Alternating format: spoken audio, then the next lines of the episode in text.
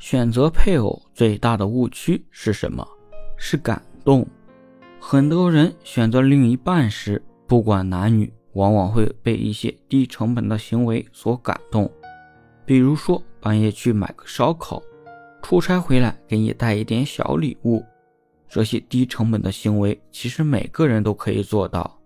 你真正要考量的，应该是对方脑子里的思维。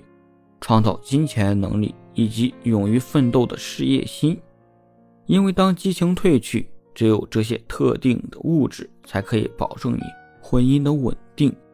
缺乏物质的生活会将相爱两个人打得丑态百出。选择伴侣之前，一定要深入了解他的思维层次，宁可花时间去选择一个对的人，也不要煞费苦心的去改变一个错的人。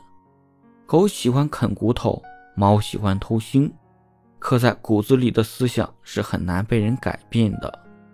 蚂蚁它就能上树，那猪呢？你培养一百年，它也上不去呀。对的人会让你发现一个世界，而错的人会让你失去一个世界。